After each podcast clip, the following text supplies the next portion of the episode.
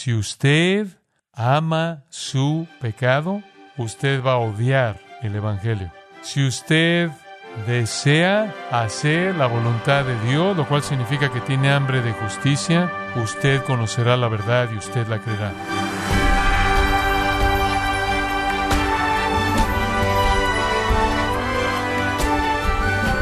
Nos da mucho gusto que nos acompañe en este su programa, gracias a vosotros, con el pastor John MacArthur.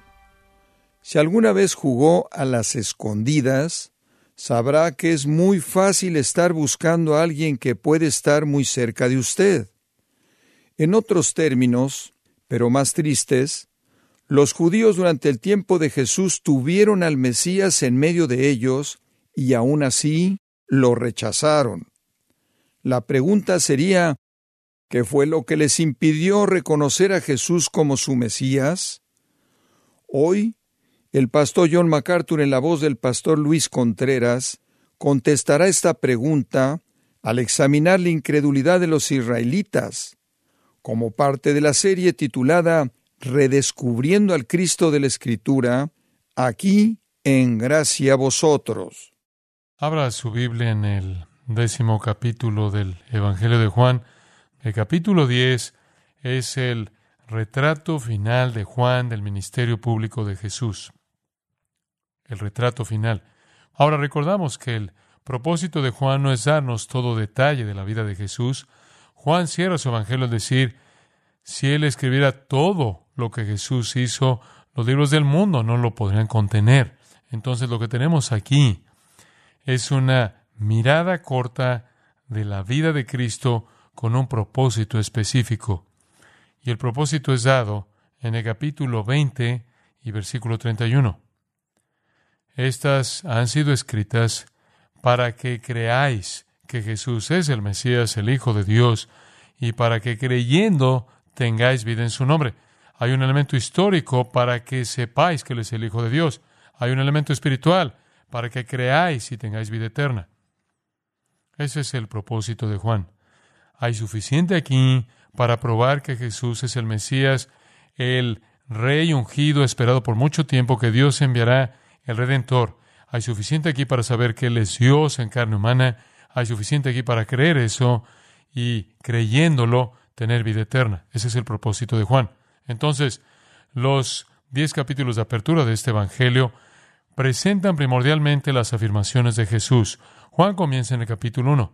El verbo era con Dios, el verbo era Dios, el verbo fue hecho carne. Ese es el testimonio de Juan. Tenemos el testimonio de Juan el Bautista acerca del Mesías, el Redentor, el Cordero de Dios. Tenemos el testimonio de los primeros apóstoles. Lo hemos hallado, lo hemos hallado, hemos hallado al que es el Mesías, el Hijo de Dios. El propósito entero del Evangelio de Juan es declarar la deidad de Jesucristo. Esto entonces en el capítulo 10 es la afirmación más clara, más explícita de la deidad de Cristo. Ve el versículo 30 de Juan 10. Yo y el Padre uno somos. Yo y el Padre uno somos. La unidad que Jesús está afirmando no es unidad en propósito, no es unidad en misión, no es unidad en acuerdo teológico. La unidad de la que él está hablando es unidad en naturaleza, unidad en esencia, unidad en ser. Y eso ha sido declarado de manera clara a lo largo de todo el Evangelio. Juan 1.1, en el principio era el verbo, el verbo era con Dios, el verbo era Dios, versículo 14. Aquel verbo fue hecho carne y habitó entre nosotros y vimos su gloria. ¿Qué gloria fue? La gloria del protótocos, el primordial del Padre, lleno de gracia y de verdad. Declaración de su deidad absoluta. En el quinto capítulo, usted recuerda el versículo 17, él dijo, mi Padre trabaja hasta ahora y yo trabajo, yo hago lo que el Padre hace. Yo tengo las prerrogativas, la autoridad, el derecho, el poder, el ser de hacer exactamente lo que Dios hace. Ellos entendieron lo que estaba diciendo, versículo 18. Por esta razón, por lo tanto, los judíos buscaban aún más matarlo porque no solo estaba quebrantando el día de reposo, sino que también estaba llamando a Dios su propio Padre, haciéndose igual a Dios. Entonces, al decirle a los judíos, los enemigos de Jesús, lo que él quiso decir cuando él se llamó a sí mismo Hijo de Dios, ellos sabían lo que él quiso decir. Él estaba afirmando tener la misma esencia de Dios como hijo, tiene la misma esencia de su Padre. En ese mismo quinto capítulo hay afirmaciones de esto que son inequívocas. Versículo 23, para que todos honren al Hijo, así como honran al Padre. El que no honra al Hijo, no honra al Padre que le envió. Como el Padre tiene vida en sí mismo, también le dio al Hijo tener vida en sí mismo. Él tiene vida por igual, trabaja por igual, tiene autoridad por igual, tiene poder por igual, porque Él es igual. Ahora esto enfureció a los judíos. Esta afirmación de ser Dios, todos la conocemos. Y como resultado, trataron de matarlo, trataron de matarlo ahí mismo. Su furia llega a su máximo nivel, en donde se vuelven como una masa de homicidas que quieren terminar con su vida. Y para cuando llegamos al final del capítulo 10, por cuarta vez, tienen el plan de matarlo ahí mismo y él va a tener que escapar. Versículo 39 del capítulo 10 nos dice eso. Al final del capítulo 8, recogieron piedras para aventárselas, pero Jesús se escondió y salió del templo. Al final del capítulo 10, versículo 39, buscaban de nuevo prenderle y él los evadió. De regreso en el capítulo 7, simplemente como otra ilustración, versículo 1. Los judíos buscaban matarle. Este es un deseo constante, imparable por parte de ellos para alcanzar un momento de clímax cuando a los ojos de las multitudes se justificarán en ejecutarlo ahí mismo. Ellos sabían exactamente lo que él quería decir cuando él dijo que era el Hijo de Dios.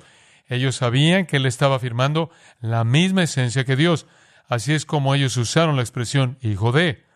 Si alguien era llamado un hijo de Belial, él habría estado manifestando la misma naturaleza impía de Satanás. Si alguien era llamado como Jacobo y Juan fueron llamados hijos de el trueno, se referían a que tenían una especie de volatilidad, tener una disposición a ser volátiles. Decir que eres el Hijo de Dios es afirmar que tienes la misma esencia que Dios mismo.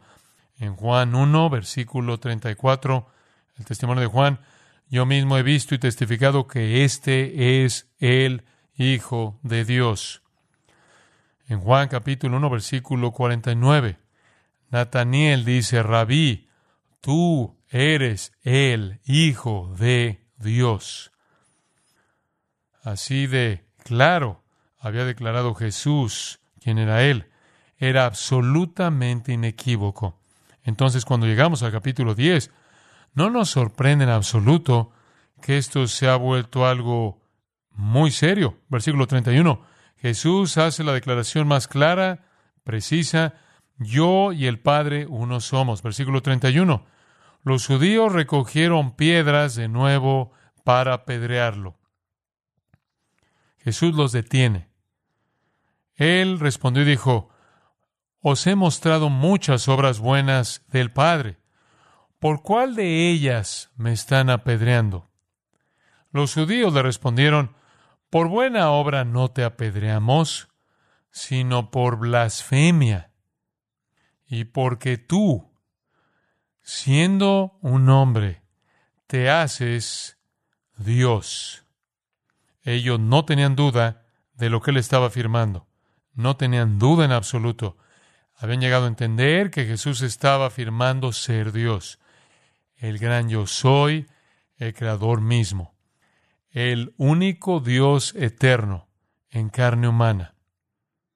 Los otros escritores de los evangelios afirman esto. Mateo en el capítulo 1, versículo 23, presenta al niño como Emanuel, que es Dios con nosotros. Marcos 1.1, Marcos comienza su historia, el comienzo del Evangelio de Jesucristo, el Hijo de Dios.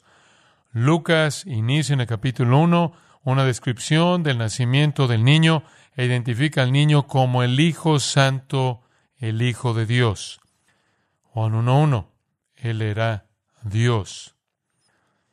Escuche, cualquier identificación, cualquier identificación de Jesús hecha por alguien en cualquier momento que lo hace menos que Dios es blasfemia.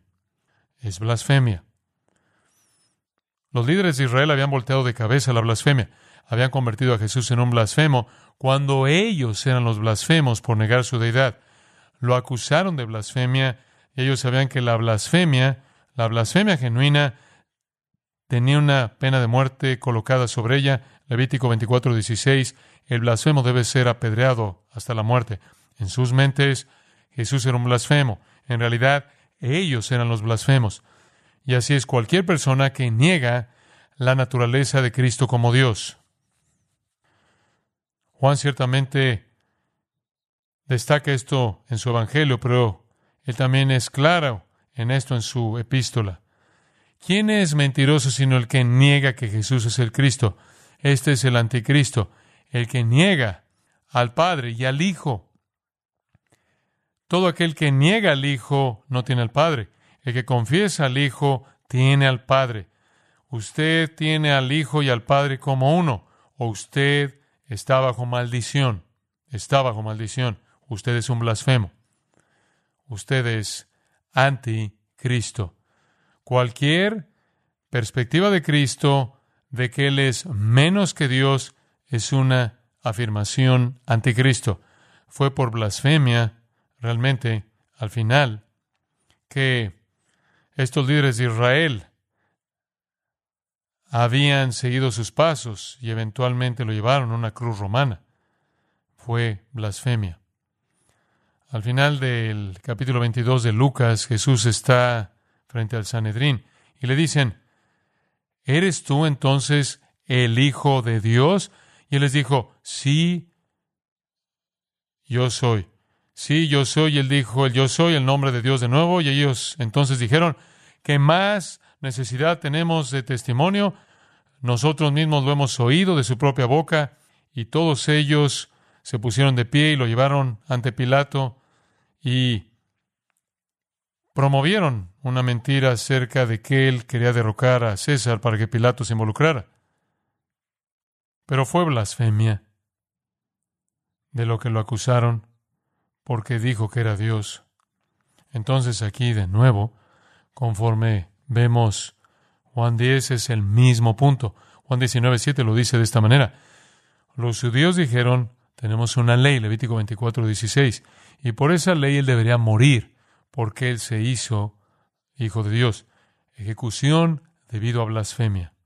Ahora en este punto estamos en Juan 10. La blasfemia está fija. Y Jesús no es el blasfemo. Ellos lo son. Aquí está la escena final de Juan en el ministerio público de nuestro Señor. Él ha mostrado su deidad mediante sus obras y obras, día tras día tras día, tres años por todo Israel. Palabras de manera clara del cielo, nadie jamás habló como él, obras de manera clara del cielo. Nicodemo lo resumió cuando dijo, nadie puede hacer las cosas que tú haces a menos de que Dios esté con él. Pero la nación de Israel, los judíos, guiados por los hijos apóstatas de Satanás, que habían diseñado y perpetrado una forma condenadora de judaísmo, estaban produciendo hijos del infierno, y de manera colectiva la nación rechaza a Cristo frente a toda la evidencia. Esto fue profetizado, por cierto. Esto no fue sorpresa en absoluto, porque si usted regresa a ese amado Isaías 53, comienza proféticamente en la llegada de Cristo, ¿quién ha creído a nuestro anuncio? ¿Y a quién se le ha revelado el brazo de Jehová? Una profecía que no creerían y no creyeron. Después Isaías procede a decir, lo vimos y no era nada, él era menos que nada no lo estimamos, escondimos nuestros rostros de él, él era menospreciable. La nación entera había sido guiada por sus líderes para verlo como un blasfemo. Y por cierto, o él es Dios o él es un blasfemo. Realmente no hay nada en medio. El rechazo constante de los líderes y el pueblo ha sido relatado en todo capítulo de Juan. En el capítulo 1, a los suyos vino y los suyos no le recibieron. En el capítulo 2 hay un conflicto enorme entre él y los líderes de Israel cuando él entra y ataca la corrupción del templo. Vemos la misma hostilidad en el capítulo 3. La volvemos a ver en el 4, la vemos en el 5, la vemos en el 6, 7, 8, 9, 10, 11, 12. y el 2 es el último capítulo antes del discurso del aposento alto. Entonces, al final mismo de los encuentros públicos, durante la semana de la pasión, la misma hostilidad llena de odio existe. Culmina aquí, en el capítulo 10. De tal manera que en los versículos 22 al 42, esta sección final, realmente vemos a Juan resumiendo el rechazo del Hijo de Dios, el Mesías, por parte del pueblo de Israel. Hay cinco escenas aquí y no quiero apresurarme en cubrirlas. Hay tanta verdad teológica profunda aquí. La primera escena es confrontación, simplemente la voy a llamar, le voy a dar algunas palabras conforme avanzamos, confrontación, y la confrontación sucedió todo el tiempo, todo el tiempo. Y por cierto, estamos en la sección de fiesta del Evangelio de Juan, comenzó en el capítulo 5, capítulo 5, versículo 1. Y Juan está mostrando estas confrontaciones, estos encuentros, estos puntos de rechazo en las fiestas. Estamos en Jerusalén, estamos en el templo, y en las fiestas recordará usted, comenzando en el capítulo 5, de en el capítulo 7, y ahora, conforme llegamos al capítulo 10, versículo 22, hay otra fiesta. Entonces, estamos en la temporada de las fiestas, y Juan usa esas para los episodios que describen su rechazo. Ahora, simplemente una palabra que decir acerca de confrontaciones. Los líderes de Israel confrontaron a Jesús frecuentemente. Usted ve eso en Mateo, Marcos y Lucas, como también Juan. Y a ellos les gusta confrontarlo con una pregunta. Entonces diremos, esta es confrontación mediante una pregunta. Vienen y hacen una pregunta. Ahora usted podrá decir, bueno, eso es algo bueno, excepto por el hecho de que tenían motivos tan corruptos. No tenían deseo de información, no tenían deseo de que se les aclarara algo, solo querían colocarlo en una situación pública en donde él diría algo que fuera tan blasfemo que justificarían quitarle su vida. Esta es una realidad común. Hacen la pregunta correcta y les voy a dar crédito por eso. El joven rico hace la pregunta correcta, Nicodemo hace la pregunta correcta, muchas de las personas que vinieron a Jesús, escribas, intérpretes de la ley, fariseos, saduceos, hacen la pregunta correcta, hacen la pregunta correcta a la persona correcta. Siempre recibieron la respuesta correcta y siempre rechazaron de manera desafiante esa respuesta. Entonces, hay una pretensión en su erudición, podría decirle usted. Este no es un esfuerzo noble por aclarar o por encontrar la verdad. Esto es simplemente una trampa en la que siempre están tratando de atraparlo, de atraparlo. Los líderes de Israel ven a Jesús como el enemigo más grande, más fuerte que jamás han conocido o que jamás han podido imaginar. Jamás ha habido un enemigo como él, nunca. Y si usted recuerda en Juan 8, Jesús le dijo a los líderes de Israel y a todos los que lo siguieron, vosotros sois de vuestro padre el diablo, ustedes hacen lo que su padre hace, ustedes obedecen a su padre, él es un mentiroso, ustedes son mentirosos, él es un homicida, ustedes son homicidas, él es un engañador, ustedes son engañadores, vosotros sois de vuestro padre el diablo, y debido a que Jesús es Dios y es pureza absoluta, santidad absoluta, verdad absoluta, él es el enemigo más grande que jamás experimentarán. Ellos no lo ven de manera clara de esa manera, pero esa es la realidad. El patrón entonces es conocido, lo confrontan, presentan una pregunta, él responde a la pregunta, reitera su afirmación de ser el Hijo de Dios, de ser el Mesías. Ellos reaccionan con incredulidad, furia, enojo, buscan atraparlo, matarlo ahí en el mismo lugar y él escapa. En el capítulo 10, por cuarta vez. Y sucedió en estas fiestas. Y la razón por la que hicieron esto grande en estas fiestas, y Juan presenta esto de manera grande, es porque ese sería un lugar en el que podrían echar a andar algún tipo de clamor público, podían manipular a la multitud. Entonces veamos el contexto. Versículo 22. Celebrabas en Jerusalén la fiesta de la dedicación. Todas las grandes fiestas se llevaban a cabo ahí. Usted quizás no ha oído de la fiesta de la dedicación. Si está buscando la fiesta de la dedicación en el Antiguo Testamento, no está ahí. No es una fiesta del Antiguo Testamento. Ahora han pasado dos meses después de la fiesta de los tabernáculos, la cual celebraba los viajes por el desierto, y eso fue septiembre, octubre también en el calendario de los judíos. Entonces ya han pasado dos meses y esta es la fiesta de la dedicación. Esta es la última fiesta anual de cada año, si usted sigue nuestro calendario, que los judíos celebraban. Tiene otro nombre. Es también llamada la fiesta de las luces y la palabra judía contemporánea para eso es Hanukkah. Todos sabemos de Hanukkah. ¿Por qué la llamaban la fiesta de las luces? Porque la manera en la que la celebraban era prendiendo velas y lámparas en todas sus casas como un símbolo de su celebración. Siempre sucede en el calendario judío el día 25 de Kislev, el cual es por el tiempo de nuestro calendario, noviembre-diciembre, el día 25 de Kislev. Mientras que no es una fiesta del Antiguo Testamento, tiene una tradición muy interesante que viene antes del Nuevo Testamento. Usted recuerda que entre el Antiguo y el Nuevo Testamento hay un periodo de 400 años. Nos referimos obviamente a ese periodo como el periodo intertestamentario. El último profeta en el Antiguo Testamento guarda silencio, una profecía, una revelación, hasta que Juan el Bautista se aparece. Y la palabra del Señor viene a Zacarías y Elizabeth acerca de Juan. Y después tiene usted la historia de Cristo, pero a la mitad hay 400 años. Esos fueron 400 años muy, muy difíciles para los judíos, muy difíciles. Fueron apóstatas, rechazaron a Dios, pasaron por muchos juicios, mucho sufrimiento, pero en cierta manera alcanzó un nivel épico alrededor de 170 años antes de Cristo. Entonces, 160 al 170 antes de Cristo. Un hombre vino, un monarca sirio, un monarca sirio muy poderoso. Siria no es un enemigo nuevo de Israel. Este monarca sirio se llamaba Antíoco. Y él era, como todos ellos, él era un loco narcisista que buscaba promoverse a sí mismo. Y entonces se llamaba a sí mismo Antíoco Epífanes, lo cual significa Antíoco el Supremo. Y la gente cambió una letra y lo llamaba Antíoco Epimanes, lo cual significa el loco. Entonces este gobernante sirio, Antíoco, un gobernante poderoso, un devoto de la cultura griega, y él quiere poder sobre Israel.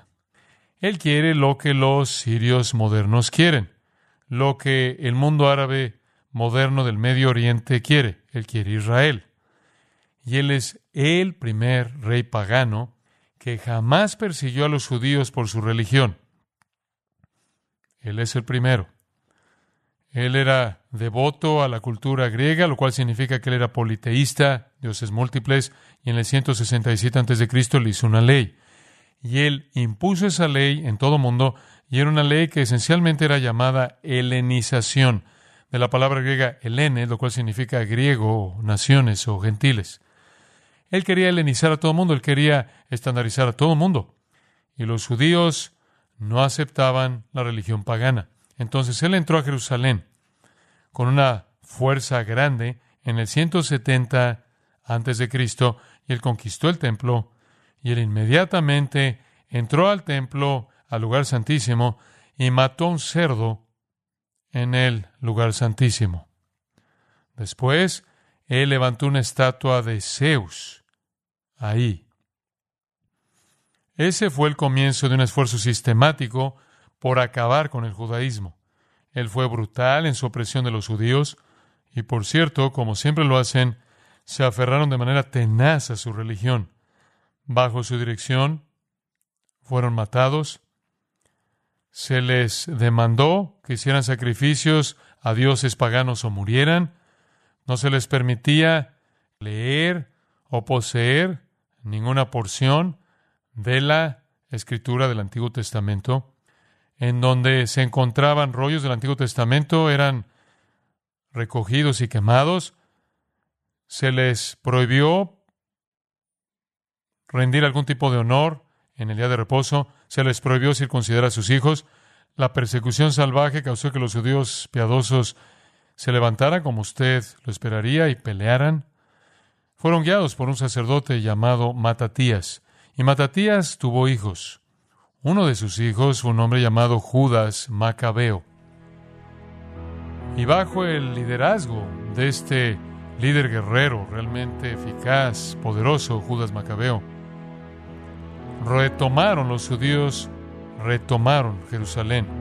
Y lo que es interesante es que fue en el 25 de Kislev que liberaron el templo, lo rededicaron y establecieron la fiesta de la dedicación para conmemorar la liberación del templo, la rededicación del templo.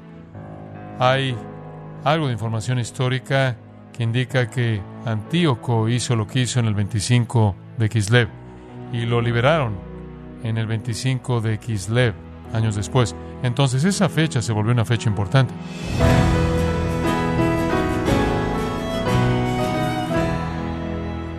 John MacArthur nos animó a no poner nuestra fe en ningún otro sino en Jesús, el Mesías de Israel. Estamos en la serie Redescubriendo al Cristo de la Escritura, aquí en gracia a vosotros. Estimado oyente, permítame compartirle esta carta que nos envió Patricia Duarte, de Colombia, quien dice lo siguiente. Le doy gracias a nuestro Padre Celestial por su perfecto, inagotable amor, que nos ha dado por medio de su amado Hijo, nuestro Señor y Salvador Jesucristo, y quiero agradecerles por este medio, por tan noble labor de enseñar la palabra de Dios. Mi nombre es Patricia Duarte, soy de Colombia, departamento de Santander, y quiero manifestarles lo importante que ha sido para mí escuchar la explicación y meditación del pastor John MacArthur. Me ha enseñado y edificado en gran manera. Lo escucho por YouTube. Mil gracias y el Señor lo siga bendiciendo y recompense en su ministerio. Damos las gracias a Patricia Duarte de Colombia por sus lindas líneas y alentar a otros para que también hagan lo mismo. Escríbanos, estimado oyente, como lo hace Patricia Duarte. Será de aliento para este equipo de trabajo y sobre todo podremos confirmar cómo Dios está obrando en la vida de nuestros oyentes a través de su palabra en gracia a vosotros. Si tiene alguna pregunta o desea conocer más de nuestro ministerio, como son todos los libros del pastor John MacArthur en español, o los sermones en CD que también usted puede adquirir, escríbanos y por favor mencione la estación de radio por medio de la cual usted nos escucha en gracia a vosotros. Es importante conocer no solo el país y ciudad de donde usted nos escucha, sino también la radio. Para quienes contactan nuestro ministerio por primera vez, pueden solicitar una copia del mensaje de promoción sin costo alguno, un mensaje por oyente únicamente. Si usted vive en los Estados Unidos o Puerto Rico, escríbanos a Gracia Vosotros, P.O. Box 4000, Panorama City, California 91412 o puede escribirnos a través del siguiente correo electrónico radio arroba Esto ha sido todo por hoy y queremos agradecerle su sintonía de lunes a viernes. En nombre de John MacArthur y del personal de este organismo, invitándole para que nos acompañe en la próxima edición y así juntos continuar desatando la verdad de Dios un versículo a la vez en gracia a vosotros.